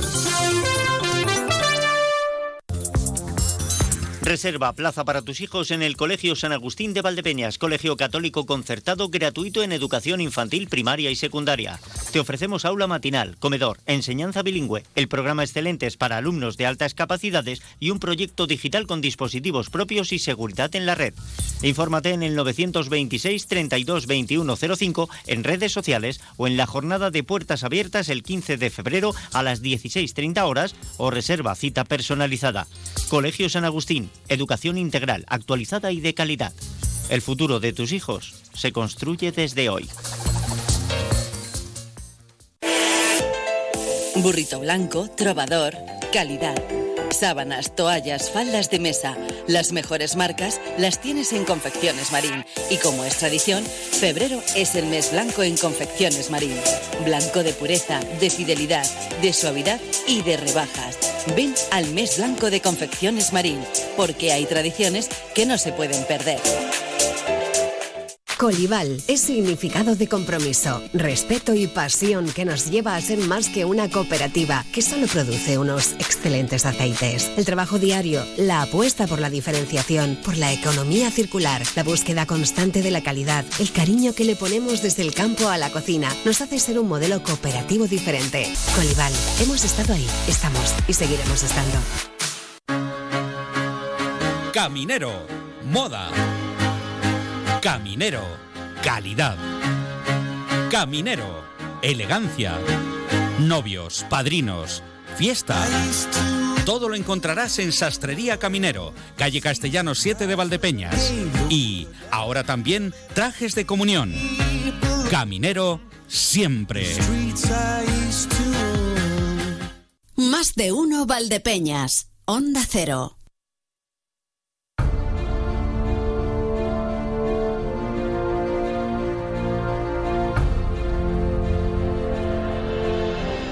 Llegamos al momento en el que la historia más recóndita, la que está debajo de la alfombra y acumulada, sale a la luz. Gracias a el historicón que hoy nos va a devolver un poquito de vida, porque ayer el espacio de la mutilación genital femenina nos quitó la mayoría. Juan Manuel Palomino, el historicón, bienvenido, ¿qué tal? Buenos días, Emilio. Hoy, hoy todo bonito, ¿verdad? Hoy todo alegre, hoy todo divertido. Hoy espero que sí, por, lo menos absurdo. Porque Ah, vale. es que hay preguntas que nadie espera que se contesten. ¿Cueces o enriqueces? ¿A qué huelen las nubes?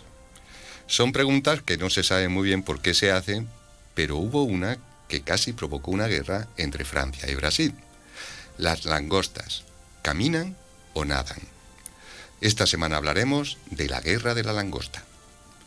Todo empezó en 1961. La flota pesquera francesa dedicada al crustáceo faenaba habitualmente en Mauritania desde 1909, pero la reciente independencia del país le provocaba cada vez más problemas. Así que los armadores decidieron trasladarse a Brasil, al litoral de Pernambuco, donde se habían encontrado años antes caladeros de langostas excepcionalmente ricos. Además, la pesca estaba a poca profundidad, unos 200 metros, así que su captura era bastante fácil. El descubrimiento lo había realizado la flota pesquera japonesa, que fueron los primeros en intentar explotarlo. Pero ante la exigencia del gobierno brasileño de que debían contratar tripulaciones locales, los japoneses decidieron que era más barato comprar la pesca directamente que pescarla ellos mismos. Pero en 1961 esta exigencia no estaba en vigor, así que los barcos franceses se lanzaron a por las langostas como si no hubiera un mañana. Como es natural, los pescadores locales no vieron con buenos ojos aquella invasión gala. Para empezar, ellos usaban técnicas de pesca tradicional, por lo que sus capturas eran muy inferiores a la pesca de arrastre que usaban los franceses. Para continuar, la técnica de los galos esquilmaba el fondo marino. Y para terminar, existía una cuestión de fondo, la determinación del límite de las aguas territoriales, que por entonces se situaba a 100 millas de la costa. De modo que hubo quejas ante el gobierno de Brasil. Y las autoridades brasileñas pidieron a los pescadores franceses que se fueran. Estos se negaron, ya que era la segunda vez que se les había dado permiso para faenar y luego se lo habían revocado. Así que la Marina brasileña envió a dos corbetas para obligarles a hacerlo. El gobierno francés, enterado de la situación, reaccionó enviando a su vez una potente escuadra que incluía nada menos que un portaaviones. Antes de llegar a su destino, le salió al paso un grupo de combate brasileño que contaba también con un portaaviones. El conflicto estaba servido. El ministro de Asuntos Exteriores de Brasil acusó a Francia de hostilidad, mientras que los franceses argumentaban que el gobierno brasileño no era serio. El presidente del país sudamericano, en una posición de debilidad ante los militares y acosado por una inflación del 52%, aprovechó para sacar pecho y lanzó un ultimátum a los pescadores galos. Les daba 48 horas para retirarse o su armada intervendría. Ninguno de los dos bandos quiso contemporizar y el 2 de enero de 1962 el barco P fue aprendido en aguas internacionales. Media docena más pasarían por una situación semejante. Lo que había empezado siendo una discusión sobre pesca amenazaba con convertirse en una guerra a gran escala. Y en todo este lío subyacía la pregunta que he hecho al principio. Las langostas, ¿caminan o nadan? Los brasileños sostenían que caminaban por el fondo de la plataforma continental, por tanto en su territorio, y nadie tenía derecho a cogerlas. Los franceses, sin embargo, argumentaban que nadaban, de modo que no pertenecían a ningún sitio concreto y por tanto cualquiera podía pescarlas. La contestación a esta absurda pregunta podía significar el inicio de un grave conflicto militar. Por suerte, los dos bandos se limitaron a hacer exhibiciones de fuerza sin entrar en combate, pero durante todo un año la situación estuvo al rojo vivo.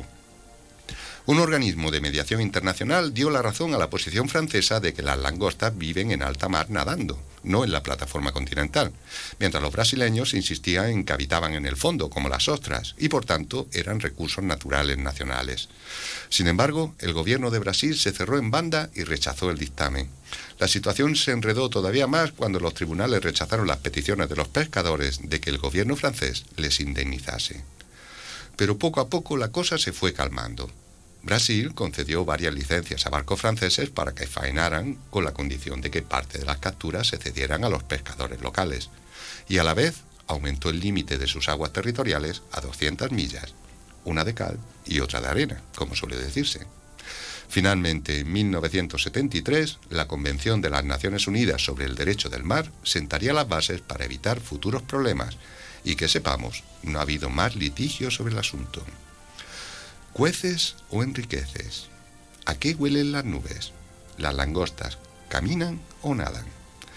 Tengamos cuidado cuando nos hacen una pregunta absurda porque si respondemos mal podemos causar una guerra.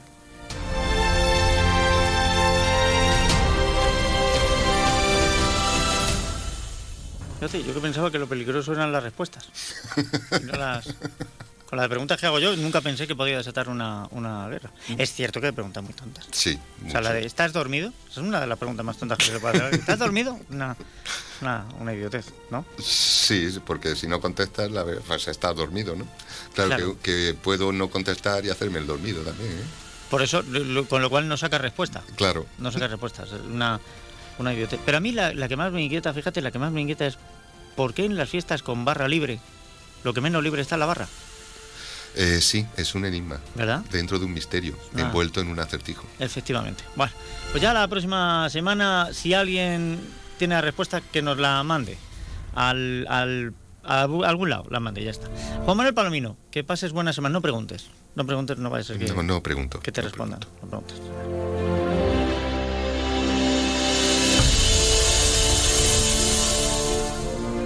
Y sobre todo, no preguntes si no queda tiempo, que queda muy feo. Bueno, es que no queda tiempo, es que quedan dos minutos, poco más, y llegamos a la información. Escuchas Onda Cero, Valdepeñas, te mereces esta radio.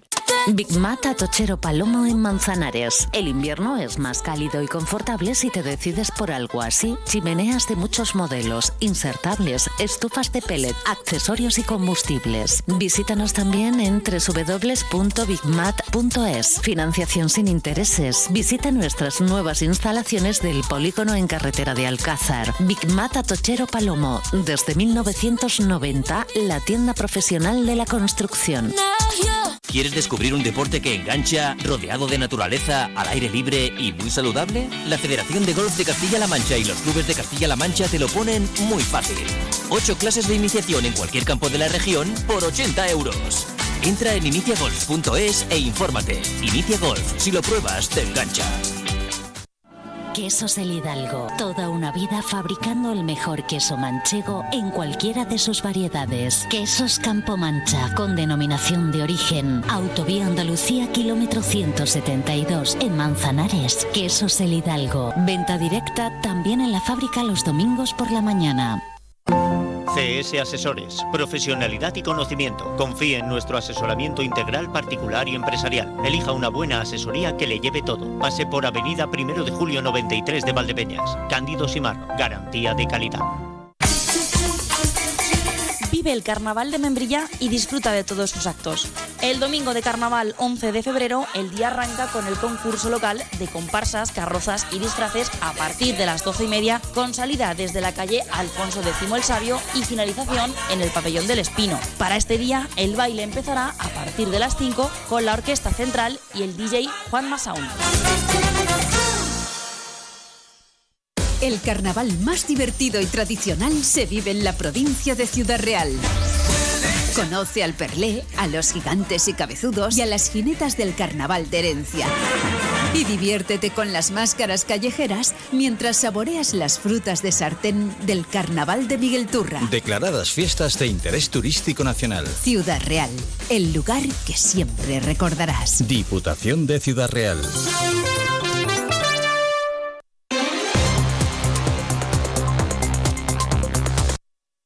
En Onda Cero Valdepeñas, Noticias Mediodía, María Ángeles Díaz.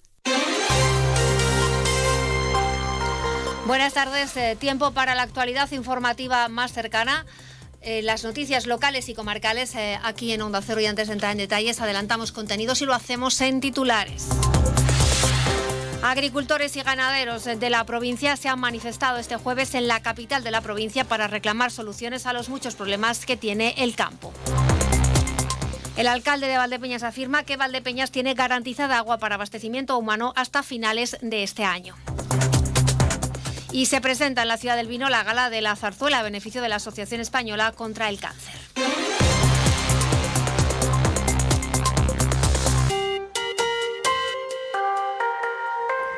Agricultores y ganaderos de la provincia se han manifestado este jueves en Ciudad Real para reclamar soluciones a los muchos problemas que sufre el campo.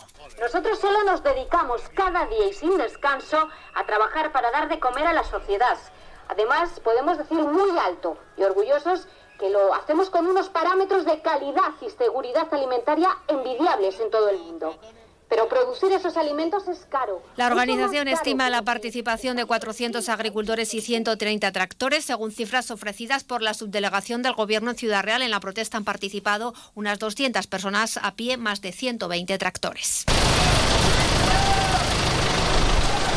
Manifestación y tractorada convocadas por las organizaciones agrarias Asaja, UPA y y por cooperativas agroalimentarias. La movilización ha salido desde la puerta de Toledo, ha discurrido por la ronda para finalizar en la subdelegación del Gobierno. Antes han hecho parada frente a la Confederación Hidrográfica del Guadiana, donde los agricultores han derramado más de 25.000 litros de vino francés. Tractorada que se ha organizado al margen de las movilizaciones convocadas estos pasados días por agricultores independientes que decidieron suspender los cortes de carretera para que no se les vinculara con esta manifestación. En este sentido, en gracias Segovia, agricultor de Moral de Calatrava, pedía unidad al sector del campo. Lo que nos importa en este momento es el campo. Y desde un principio dije que hace falta la unidad. La unidad en el campo, no podemos dividir ni podemos eso. La gente está harta, la gente está quemada. No podemos dividirnos. Desde aquí, de Ciudad Real, a toda la Mancha y a toda España, vamos a unirnos todos. No falta más que el campo y que hablemos una bandera, el campo, salvar al campo, la ganadería y la agricultura. Los manifestantes reclaman medidas a nivel europeo, nacional y regional, piden una simplificación de los trámites burocráticos, una revisión de la PAC y una ley de la cadena alimentaria para que los precios de los productos al menos cubran los costes de producción. También reivindican infraestructuras hidráulicas y menos sanciones por el uso del agua. Pedro Barato, presidente de Asaja, y Julián Morcillo, secretario regional de UPA. Y si no hay obras de infraestructura, no podemos ir a ningún lado. Aquí, venga, sanciones a los agricultores. Pues ¿sabe lo que les pido yo y con esto termino? Les pido amnistía para todos los agricultores de esta tierra. No estamos hablando de amnistía, pues amnistía para todos los agricultores de esta tierra. ¿eh? Y desde luego el gobierno regional que se ponga las pilas, que se ponga las pilas, porque no podemos vivir a base de sanciones. Que esa ley de la cadena que esa eh, ley que el ministro dice que ahora quieren copiar los franceses de nosotros y que la vendemos como es la ley más avanzada de Europa, pues que no sirve, no sirve, no está respondiendo a uno de sus principales eh, planteamientos que era que agricultores y ganaderos cubriéramos los costes de producción. En esta protesta también han estado representantes de la Unión de Ganaderos y Ganaderas Independientes de Castilla-La Mancha. Su presidente es el valdepeñero José García de Mateos pues estamos aquí apoyando porque si desde UGI eh, hay una cosa que tenemos clara que es defender la ganadería y la agricultura pues de Castilla-La Mancha y de España en, general. Eh, aquí no nos podemos dividir en varios sectores, tenemos que ir todos en un mismo sentido porque es lo que, lo que en realidad queremos, pues es que nuestro sector primario mejore y que vivamos dignamente de nuestro trabajo. Una vez concluya la manifestación, no se descarta que los agricultores independientes vuelvan esta misma tarde a cortar vías de comunicación en la provincia. Y también relacionado con el campo, Valdepeñas tiene garantizada agua para abastecimiento humano hasta finales de este año. La sequía provocada por la falta de lluvias ha puesto al límite las reservas hídricas de los embalses que abastecen a la población de Valdepeñas, Fresneda y en menor medida la Cabezuela. El primero tiene poco más de 5 hectómetros cúbicos, el segundo está en situación crítica. En una entrevista en Onda Cero, el alcalde de la ciudad reconoce que este es un tema complejo, aunque asegura que con el aporte del pozo de Santa María habrá agua suficiente para evitar por ahora las restricciones. Eso sí, si no llueve, llegarán los cortes de agua o serán necesarias actuaciones de emergencia, afirma Jesús Martín y lo que nos dé capacidad de aforo el pozo, que creo que nos va a dar para sustancialmente eh, incorporar un 40% más de agua de la que viene del pantano de, de, Fresneda y ahí para este año no tendremos ningún problema, pero si durante este año no llueve, estamos abocados a, o a cortes de agua o a unas situaciones de emergencia que tendrían que pasar por alargar el tramo de la tubería de la cabecera del Tajo hasta el pantano de Valle Hermoso en La Solana y de ahí volver a reinyectar agua al pantano de la Cabezuela. Martín prevé que el Pozo de Santa María empiece a funcionar en junio o julio de este año. Solo son necesarias algunas inversiones como la instalación de una nueva bomba y la adecuación de ciertas subestructuras. El alcalde de Valdepeñas no quiere crear alarma, pero opina que es necesario ser conscientes de la situación. Nadie sabe cómo va a responder el pozo cuando se inicie la extracción cuando tiremos de ella, que pensamos hacerlo en junio y julio, pues no sabemos hasta dónde el pozo va a dar de sí.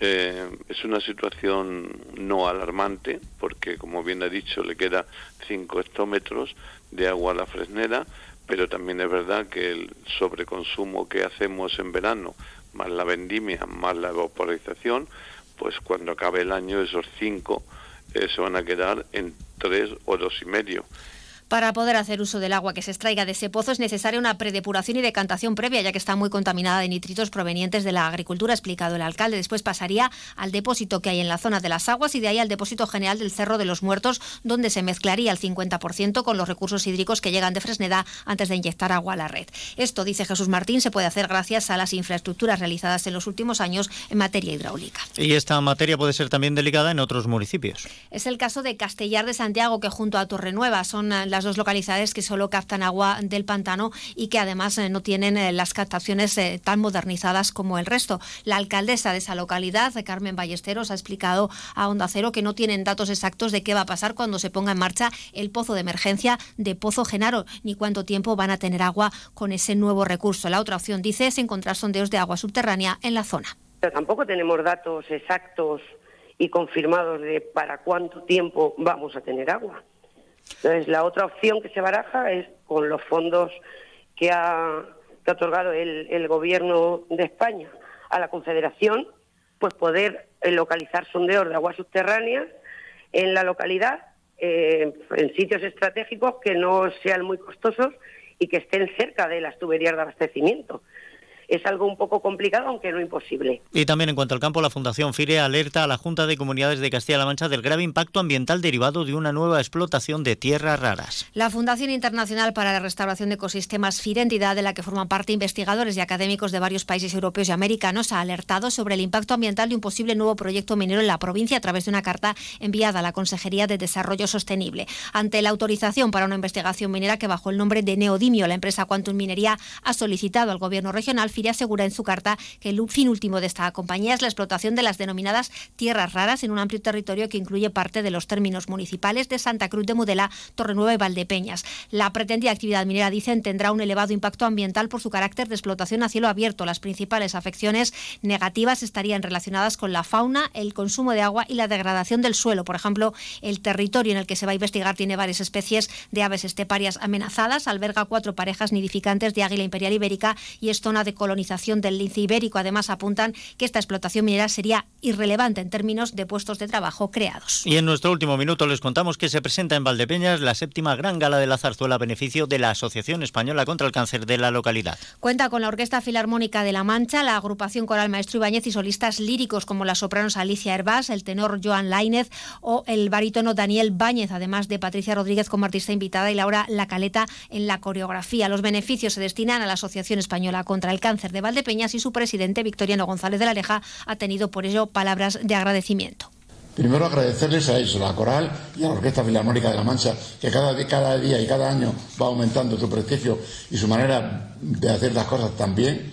Agradecerle la, la actuación al Ayuntamiento de Valdepeñas, que permite que hagamos estas cosas y que tenemos que siempre estar agradecidos, porque eso nos hace, nos hace posible obtener recursos y conseguir tanta falta nos hace que la Asociación Española contra el Cáncer pues, ponga en práctica sus tres pilares fundamentales Llegamos así al final. Mañana más información a las 8 menos 5. Gracias, María Ángeles Hasta mañana. Llega Noticias Mediodía.